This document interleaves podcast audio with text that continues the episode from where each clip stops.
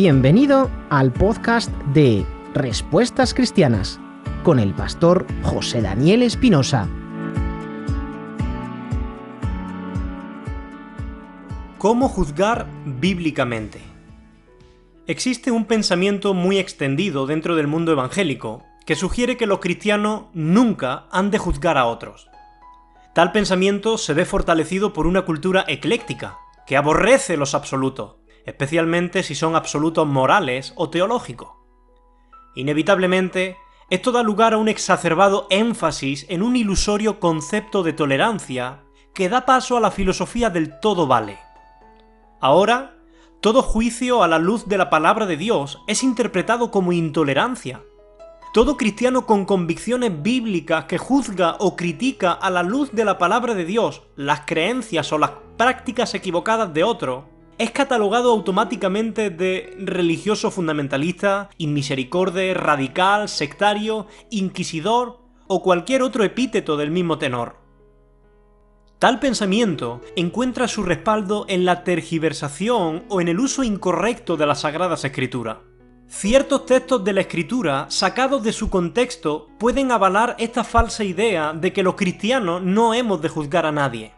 Por ejemplo, un texto muy citado en este sentido es el que se encuentra en el Evangelio según San Mateo capítulo 7 versículo 1, donde Jesucristo dijo, No juzguéis para que no seáis juzgados. Explicaré posteriormente por qué este es un texto sacado de contexto. Pero antes quisiera mencionar todo un abanico de textos bíblicos que enfatizan la necesidad y la importancia de juzgar bíblicamente. Jesucristo dijo en Juan 7:24, No juzguéis según las apariencias, sino juzgad con justo juicio.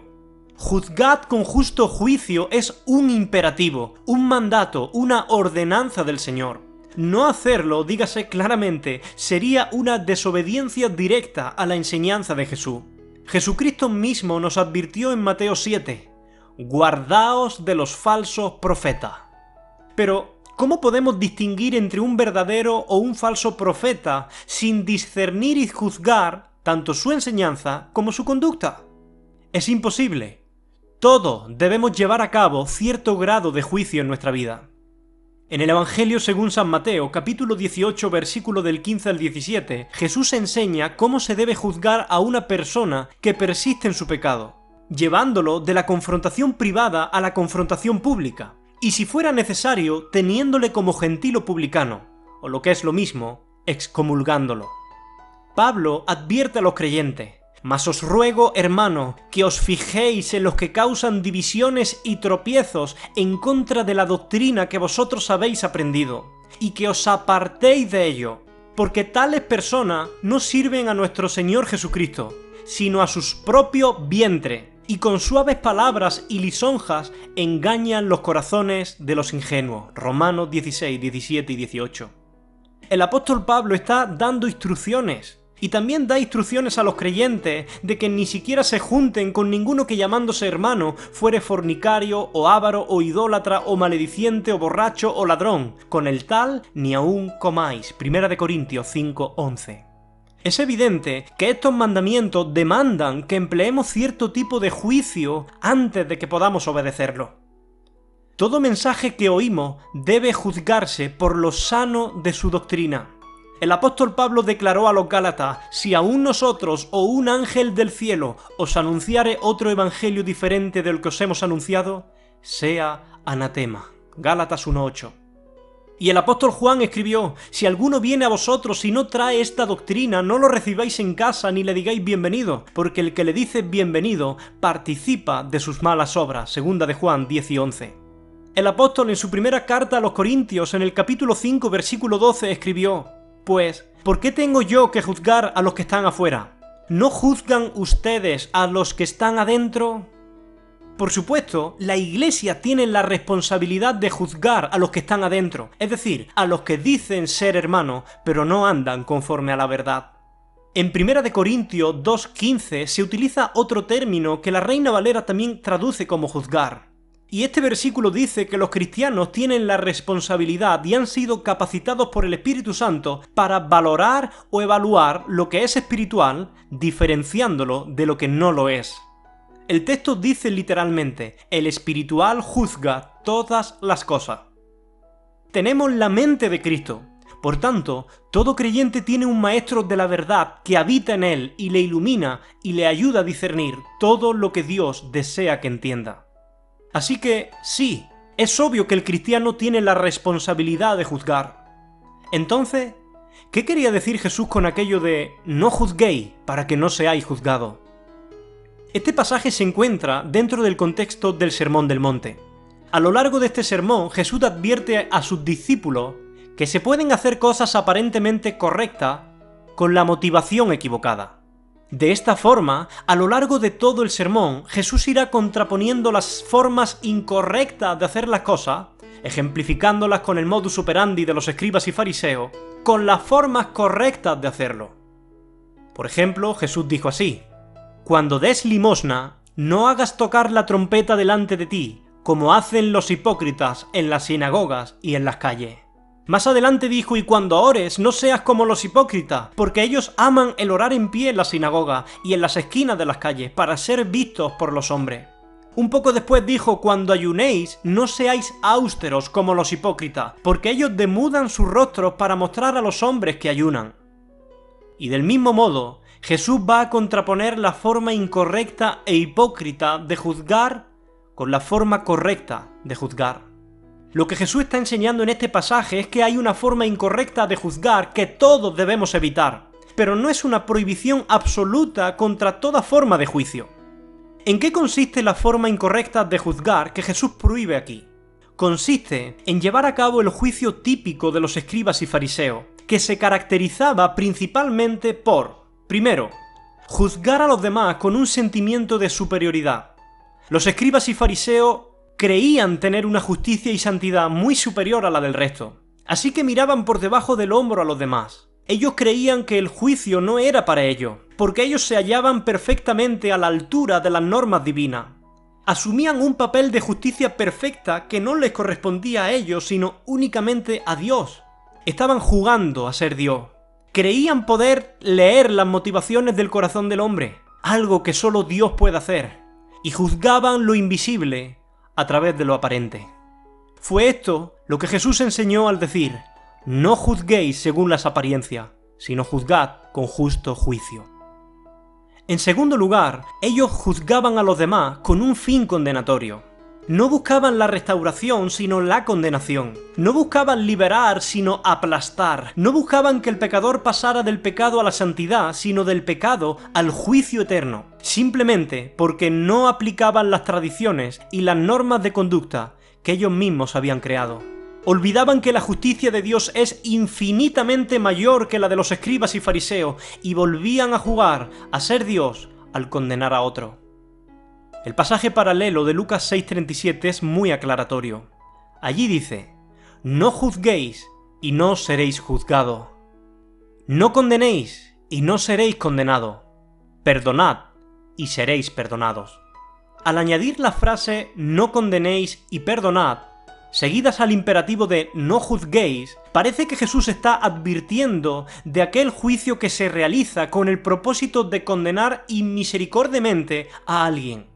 Por el contrario, el juicio que debemos llevar a cabo debe tener el fin del perdón, de la restauración y del arrepentimiento del pecador. En tercer lugar, ellos juzgaban a los demás con hipocresía. Solo cuatro versículos después del famoso texto de no juzguéis, Jesús dijo, Hipócrita, saca primero la viga de tu propio ojo y entonces verás bien para sacar la paja del ojo de tu hermano. La hipocresía conduce a la arrogancia moral, a justificar nuestro pecado mientras condenamos el pecado del prójimo. El hipócrita es aquel que conoce la verdad, pero no la practica. Es aquel que muestra una imagen pública de justicia cuando tiene una vida oculta de pecado. Es aquel que juzga al otro cuando ve en ellos el pecado que él mismo practica, pero no se humilla ante Dios por su propio pecado. Estas son formas incorrectas de juzgar, contra las que Jesús nos advierte. Pero Él no prohíbe juzgar en un sentido absoluto, sino que el mismo pasaje nos dice, saca primero la viga de tu propio ojo, y entonces verás bien para sacar la paja del ojo de tu hermano. Es decir, no hay que dejar de ver la paja en el ojo de un hermano.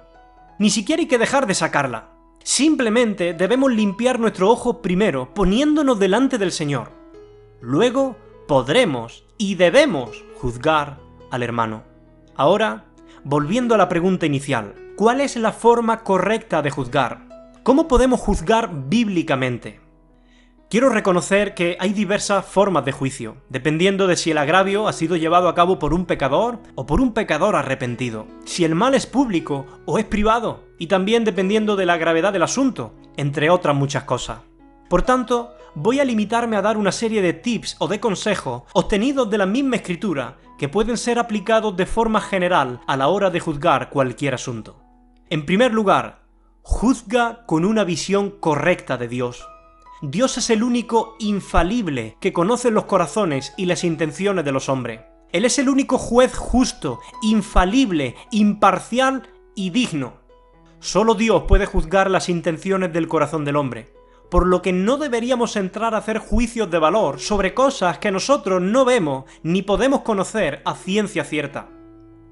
Esto no significa que debamos dejar de examinar, discernir y juzgar, sino que debemos renunciar a esa presuntuosa tentación de tratar de ser Dios en asuntos complejos y ocultos. No juzguen motivaciones, juzga hechos. No nos erijamos en jueces, a menos que juzguemos hechos concretos, claramente reprobables. Segundo, juzga con una visión correcta de ti mismo. Si afirmamos que Dios es el único juez justo e infalible, estamos afirmando a su vez que nosotros no somos jueces infalibles. Nuestros juicios pueden ser parciales y falibles. Por tanto, todo juicio hacia el otro debe comenzar con un reconocimiento de nuestra propia fragilidad.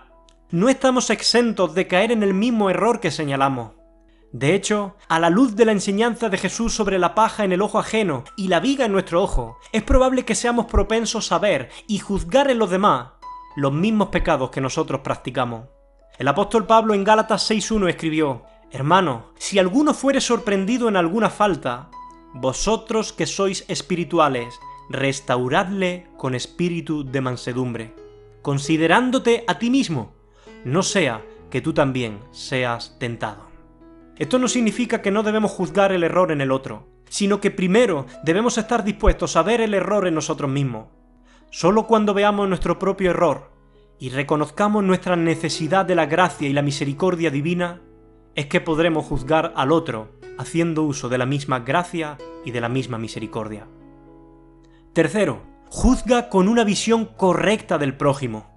Tener una visión demasiado alta de uno mismo hace que seamos propensos a ver los defectos en los demás, pero que nos cueste mucho ver nuestras propias carencias. Debemos aprender a vernos como iguales, todos frágiles, débiles, inclinados al mal, pecadores, sin excepción. Por tanto, no juzgamos como quien está un escalón por encima del resto. No juzgamos por estar en un nivel espiritual superior, sino que juzgamos como hermanos de una misma familia, que quieren ayudarse mutuamente a avanzar en el arduo camino de la vida de la fe. En cuarto lugar, juzga con humildad. El orgullo es como el mal aliento. Todos lo perciben, menos el que lo tiene. El orgullo produce rechazo. Por tanto, ningún juicio llevado a cabo con orgullo producirá buen fruto. Sé humilde, sabiendo que tú mismo podrías caer en aquella situación que te dispones a juzgar si no fuera por la gracia de Dios en tu vida. Imagina que tú eres aquel a quien juzga, por lo que aquello que desearías que hicieran contigo, y en el modo en que lo desearía, hazlo con tu prójimo. Esto es lo que el apóstol Pablo enseñó a Timoteo en 2 de Timoteo 24 al 26. Porque el siervo del Señor no debe ser contencioso, sino amable para con todo, apto para enseñar, sufrido, que con mansedumbre corrija a los que se oponen, por si quizás Dios les conceda que se arrepientan por conocer la verdad y escapen del lazo del diablo en que están cautivos a voluntad de él. En quinto lugar, juzga a la luz de la palabra de Dios. No juzgamos en base a opiniones personales. Privémonos de juzgar a alguien en base a gustos personales o a diferencias en formas insignificantes. Para que un juicio sea recto y correcto, debe estar basado únicamente en la verdad revelada de Dios. ¿Cuál es esta verdad? Juan 17, 17 dice, Santifícalos en tu verdad, tu palabra es verdad. La palabra de Dios es la verdad. En 2 de Timoteo 3, 16 y 17 dice así, Toda la escritura es inspirada por Dios y útil para enseñar, para redarguir, para corregir, para instruir en justicia, a fin de que el hombre de Dios sea perfecto, enteramente preparado para toda buena obra. Y en sexto lugar, juzga con el fin de ayudar. No juzgues para condenar o pisotear a la persona. Júzgala con amor, para ayudarla. A diferencia de lo que muchos creen, señalar y advertir el pecado no es una forma de odio, sino de amor. Negarse a juzgar el pecado, la falsa doctrina o el mal proceder de otra persona es algo tan falto de amor como negarse a advertirle a alguien de su grave enfermedad cuando ésta pudiera llevarle a la muerte. Juzga el pecado con el propósito de salvar, restaurar y perdonar al pecador. Si tienes cuidado en aplicar estos consejos, podrás juzgar con un discernimiento cristiano. El autor de Hebreos en el capítulo 5 versículo 14 dice, pero el alimento sólido es para los maduros, para los que por la práctica tienen los sentidos entrenados para discernir entre el bien y el mal. No se puede distinguir sin haber hecho antes un juicio. En 1 Tesalonicenses 5:21 el apóstol Pablo escribe, examinadlo todo, retened lo bueno, Solamente juzgando y emitiendo juicio somos capaces de distinguir entre lo malo y rechazarlo para poder quedarnos con lo bueno. Así que todos aquellos que se rasgan las vestiduras, diciendo que nunca se debe juzgar a nadie, están tergiversando la verdad, creyéndose más buenos y sabios que Dios mismo. Sus falsas creencias deben ser juzgadas y corregidas en amor. Juzgar cristianamente no es malo, sino que por el contrario es necesario y urgente en nuestro tiempo. No podemos vivir cristianamente sin un juicio de discernimiento constante de todo lo que nos rodea. Que el Señor nos ayude. Amén.